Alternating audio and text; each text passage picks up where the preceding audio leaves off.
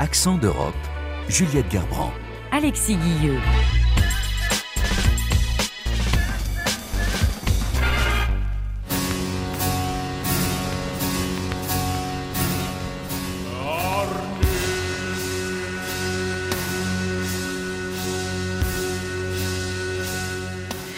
Bienvenue dans Accent d'Europe. Nous partons pour l'Ukraine où le nombre de militaires blessés ne cesse d'augmenter. Les troupes de Kiev sont partout en position défensive sur le front face à une armée russe qui a enregistré un succès euh, symbolique la semaine dernière en s'emparant d'Avdivka près de Donetsk.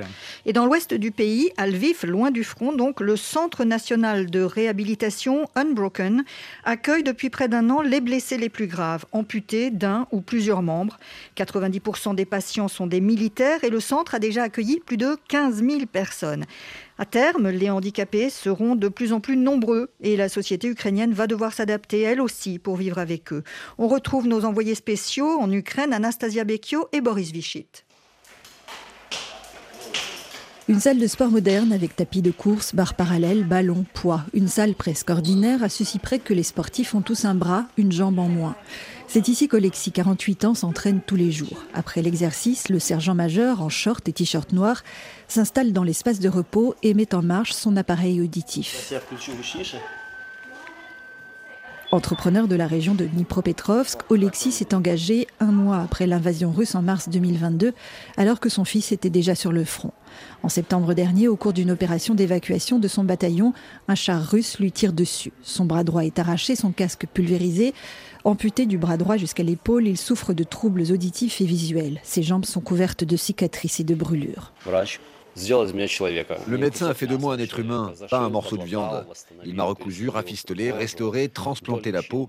Il m'a tellement bien soigné qu'un mois après mon arrivée, j'étais déjà dans la salle de sport. C'est un miracle parce que personne ne survit à un tir de char. Cela signifie que Dieu m'a donné une autre chance dans cette vie, que je n'ai pas terminé ce que j'avais à faire. Je vais donc m'y le visage de Lexi s'éclaire d'un sourire attendri lorsqu'un groupe d'enfants de maternelle en gilet jaune passe dans le couloir. Il s'agit d'une sortie scolaire, une initiative saluée par le professeur Oleg Bilyansky, directeur du centre de réhabilitation. Je pense qu'aujourd'hui c'est le meilleur moment de la thérapie. Il faut aussi que les enfants apprennent à s'habituer à ces personnes. Ils sont estropiés, mais ce sont toujours des fils, des maris, ce sont nos défenseurs. Ces enfants vont devoir vivre avec eux. La société a du mal à accepter ces gens avec des prothèses, alors qu'on en verra de plus en plus. La société voit en eux des estropiés. Mais dans l'avenir, lorsque nous verrons de plus en plus de citoyens comme eux, je dis bien citoyens, pas handicapés, eh bien cela deviendra normal. Ce sera notre nouvelle réalité.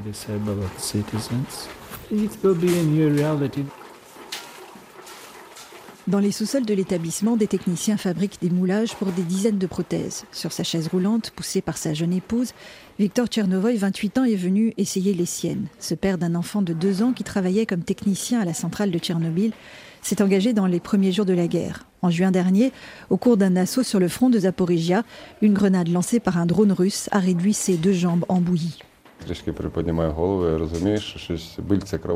Lorsque j'ai levé la tête de mon lit d'hôpital, je me suis dit, tiens, le bord du lit a l'air très proche. Une jeune femme, sans doute le médecin réanimateur, me regarde et s'exclame, mon Dieu, mon Dieu. Je lui demande qu'est-ce que j'ai?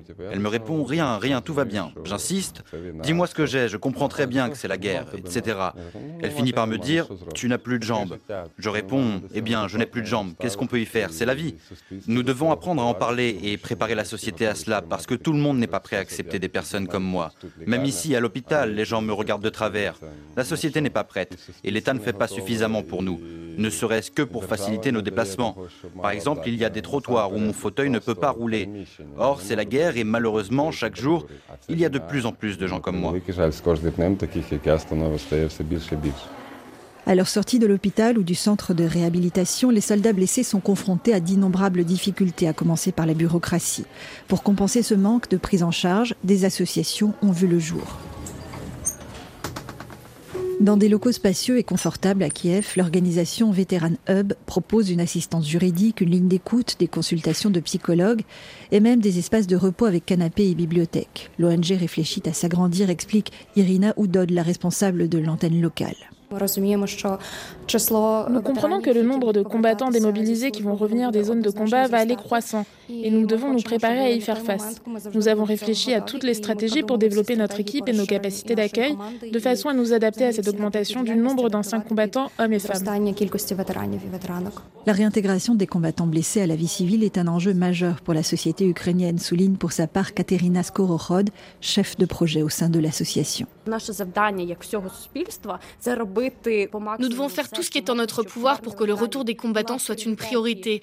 Il faut qu'une personne en chaise roulante puisse, par exemple, prendre un ascenseur, que les couloirs soient adaptés. Au final, tout le monde y gagnera.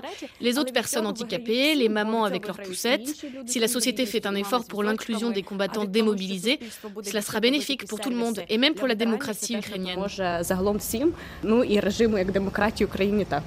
Selon l'organisation caritative américaine Protest Foundation, 59 000 Ukrainiens, militaires et civils, ont aujourd'hui besoin de prothèses.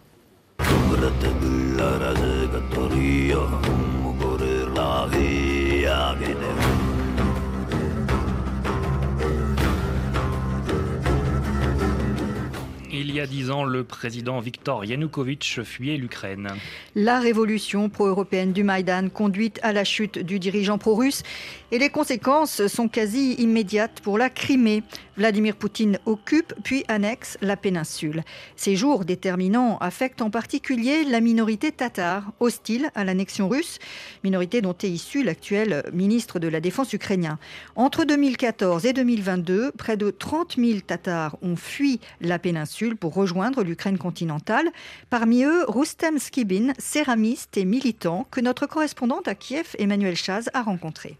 Nous sommes à Kiev dans l'atelier du célèbre artiste tatar Rustem Skibin. Ce Criméen de 48 ans, né à Samarcande, exerçait son art, principalement des céramiques décorées, mais aussi de la peinture, à Simferopol, la capitale de la République autonome de Crimée, annexée par la Russie au mépris du droit international à partir de février 2014.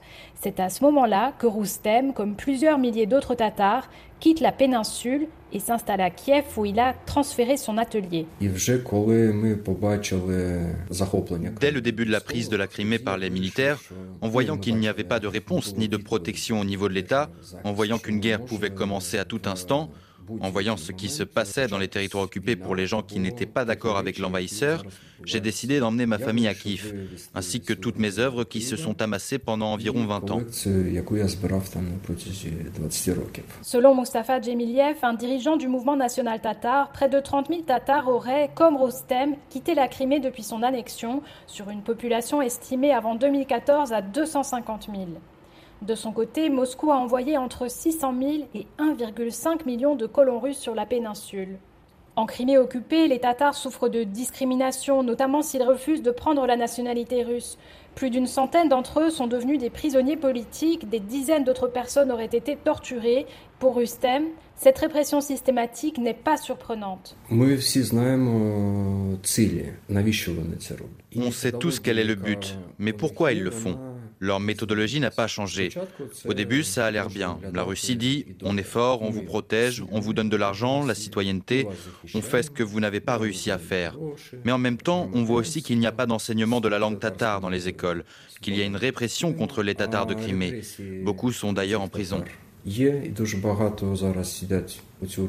Cette thématique de la culture, mais aussi de la langue tatare réprimée par l'occupant russe, est aussi valable pour l'Ukrainien.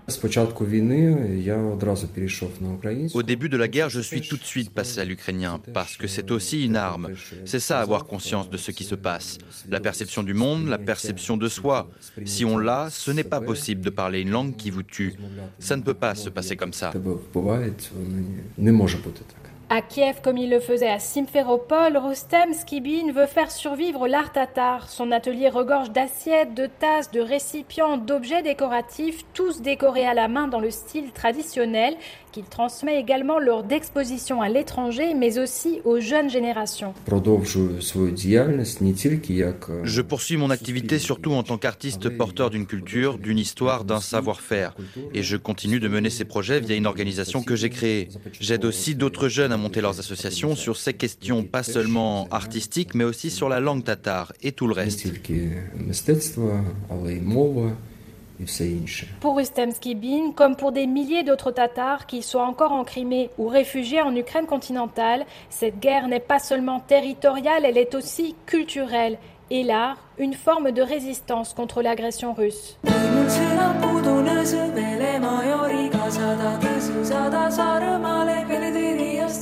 lapsele, kui mul sõna pudunes, õdel ema ja origa sada tilsi, sada sa rõõmane, veli tõrjast. Alexis, si je vous cite les villes de Bodo en Norvège, Bad Ischl en Autriche et Tartu en Estonie, qu'est-ce que vous me répondez? Alors Juliette, de mémoire, je dirais euh, capitale européenne de la culture en 2024. Trop fort. Un label de la Commission européenne qui apporte chaque année aux lauréates d'intéressantes retombées touristiques, économiques et une petite renommée internationale. Tartu est la deuxième ville d'Estonie et le Pays Balte a choisi pour cette édition les arts de la survie, une idée qui correspond bien à cette ville universitaire et intellectuelle. Tartu a d'ailleurs déjà lancé de nombreuses initiatives de développement durable. Reportage de notre correspondante dans la région, Marielle Vituro. Il est presque 23 heures. Une dizaine de personnes attendent à côté d'une grande armoire installée derrière le marché central de Tartu. Les bénévoles de l'association de partage de nourriture vont bientôt arriver. Dès qu'ils sont là, les gens se mettent en cercle dans le silence le plus complet et la distribution commence. Dans la voiture des bénévoles, il y a une dizaine de caisses à distribuer, du pain, des salades, des gâteaux. Kaidi est l'une d'entre eux. Elle a rejoint l'association créée en 2019, il y a quelques mois. J'allais avec des amis inspecter les bennes des supermarchés et quand on les ouvrait, il y avait tellement de nourriture, des quantités qui m'ont toujours impressionné. Euh, C'est un concentré de la société estonienne qui se sert dans ces armoires. Des personnes dans le besoin, mais aussi des familles qui ne veulent pas gaspiller. Avec 127 kilos jetés par personne et par an, dont près de la moitié à la maison selon une étude, l'Estonie se place dans la moyenne européenne. Mais c'est encore trop. Bergvaer est l'une des figures intellectuelles de Tartu. Il est conscient du problème. Cet écrivain a développé le concept des arts de la survie pour l'année culturelle européenne. Depuis longtemps, Tartu donne le là en matière de développement durable. Chaque organisateur d'événements culturels qui reçoit un financement de la part de la ville a un cahier des charges environnementales. Par exemple, ne pas utiliser de couverts jetables. D'une certaine façon, c'est contradictoire parce qu'un grand événement culturel va forcément gaspiller des ressources. Mais c'est un début. Nous cherchons des moyens de réveiller les consciences. Le programme va donc faire la part belle aux initiatives consacrées au développement durable. L'une des plus originales sera sûrement celle du musée des transports installé dans les environs de Tartu. Pavo Kron, son responsable. Um, Notre exposition va s'appeler Un lave-linge à base de betterave. C'est un moyen de parler de cette tradition que nous avons de construire des choses à partir de trois fois rien. On peut parler de changement climatique de manière anxiogène, mais si on trouve une façon d'appliquer cet état d'esprit à notre vie de tous les jours, eh bien ça devient positif. Hélène Petzman développe un projet de potager dans les écoles, un projet sélectionné pour cette année culturelle. Elle se réjouit du choix de ce concept pour Tartu. C'est le couronnement de ce que nous faisons depuis longtemps et cela aura aussi une influence pour poursuivre sur notre lancée. Nous avons des jardins partagés à Tartu. Nous avons développé des programmes pour aider les gens à les cultiver. Et nous venons de lancer un projet de partage de graines. Tartu est vraiment lancé sur cette voie durable. Une grande conférence sur le do-it-yourself, le choix du fait maison, sera organisée au Musée national à l'automne. Une manière d'ancrer encore plus cette mentalité dans l'ADN de la ville estonienne.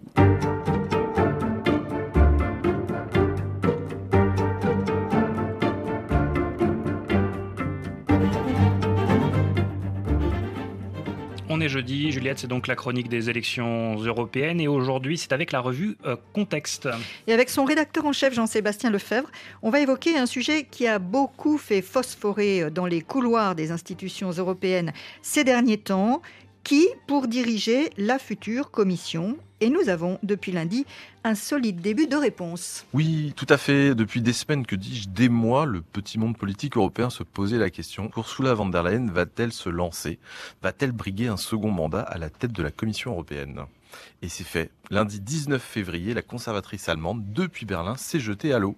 Elle a annoncé qu'elle souhaite exercer un second mandat à la tête de la Commission européenne. Elle sera intronisée tête de liste, normalement, par sa famille politique, le Parti populaire européen, pour le scrutin du 9 juin prochain, lors de ce congrès début mars à Bucarest. Est-ce que pour autant, elle est assurée de l'emporter? En soit, à Bucarest, ce sera une formalité parce qu'il n'y a pas d'autres prétendants pour le moment. Mais est-ce que ça veut dire que les jeux sont faits, qu'Ursula von der Leyen va bien faire un second mandat à la présidence de la Commission? Non, car il y a encore tout un process, mais il faut reconnaître que les voyants sont plutôt ouverts pour Ursula von der Leyen. Le Parti populaire européen, sa famille politique donc, est bien parti pour rester la première force politique du Parlement. Il pourra donc à ce titre continuer à réclamer la présidence de la Commission européenne. Les projections de sièges lui donnent environ 175 députés européens, soit à peu près son effectif actuel. Bien sûr, il faudra alors que Ursula von der Leyen rassemble un peu plus largement pour obtenir une majorité mais elle a déjà réussi à le faire en 2019 avec son Green Deal. La question cette fois-ci sera plutôt peut-être avec qui gouverner, vers le centre ou la gauche, ou ira-t-elle un peu plus vers la droite? Tout dépendra de la dynamique des élections européennes et de l'après. Il se peut bien sûr que, à ce moment-là, certains députés ou familles politiques en profitent pour lui faire remonter quelques reproches sur sa gestion des cinq dernières années. En effet, Ursula von der Leyen a eu une approche très centralisée du pouvoir au sein de la Commission. Elle a travaillé de façon fermée, avec sa petite équipe, prenant parfois des décisions seule, ou en cherchant à être la première à communiquer pour exister, quitte à ne pas trop respecter les procédures euh, habituelles. Et du côté des États, euh, Jean-Sébastien, est-ce que les dirigeants euh, sont aussi contents qu'Ursula von der Leyen veuille se représenter? En effet, il ne faut jamais l'oublier, si c'est le Parlement qui approuve le ou la présidente de la Commission, ce sont les 27 chefs d'État et de gouvernement qui désignent la personne. Dans l'ensemble, il faut aussi reconnaître que les 27 sont plutôt satisfaits de son travail. Il a bien eu quelques couacs, comme sa visite d'octobre dernier en Israël. Elle a été alors très critiquée par les chefs d'État et de gouvernement pour une approche beaucoup trop partiale de la crise, vue comme un blanc-seing à Israël, alors que les Européens ne lui avaient strictement rien demandé par rapport à cette visite. Mais dans l'ensemble, elle a su écouter les États, mettre en pratique les priorités politiques actées ensemble, comme le plan de relance, la gestion des conséquences de la guerre en Ukraine. Ainsi, un second mandat d'Ursula von der Leyen a le soutien de Berlin. Et ce, même si la coalition n'est pas du même bord politique qu'elle. En effet, sociodémocrates, écologistes et libéraux s'étaient mis d'accord dès 2021. Si Ursula von der Leyen veut faire un deuxième mandat, nous la soutiendrons, même si elle est de droite. En effet, la présidence de la Commission européenne, c'est un poste qu'aucun pays n'a envie de laisser passer. Et alors justement, à Paris, euh, quels sont de cloche? À Paris, l'idée d'une continuité plaît aussi. Après tout, c'est Emmanuel Macron qui avait soufflé le nom d'Ursula von der Leyen à ses homologues européens en 2019. Elle était alors ministre de la Défense du gouvernement d'Angela Merkel. Ursula von der Leyen a d'ailleurs rencontré le président de la République le 13 février dernier. Selon les informations qui ont pu filtrer de ces échanges, le soutien français a été acté.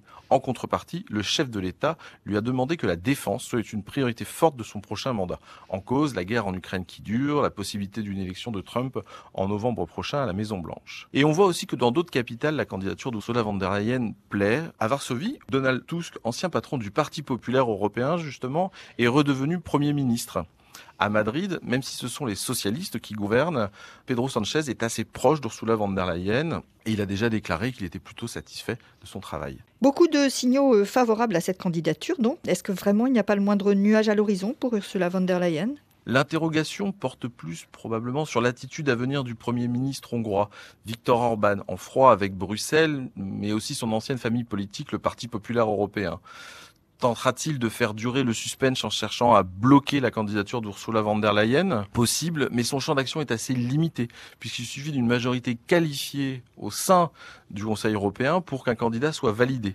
Autrement dit, Viktor Orban n'a pas de droit de veto. En tout cas, les chefs d'État et de gouvernement prennent la chose très au sérieux. Ils ont déjà convenu deux sommets extraordinaires pour aborder le sujet, celui qu'on appelle les top jobs, qui va diriger l'Union européenne dans les années à venir. L'un sera organisé avant les élections pour préparer le terrain, donc ça sera les 17 et 18 avril à Bruxelles, et un second juste après le scrutin, le 17 juin, toujours à Bruxelles. Jean-Sébastien Lefebvre, merci. On se retrouve bientôt sur cette antenne. Et d'ici là, on retrouve Jean-Sébastien sur le site de la revue Contexte pour tout savoir sur les politiques européennes.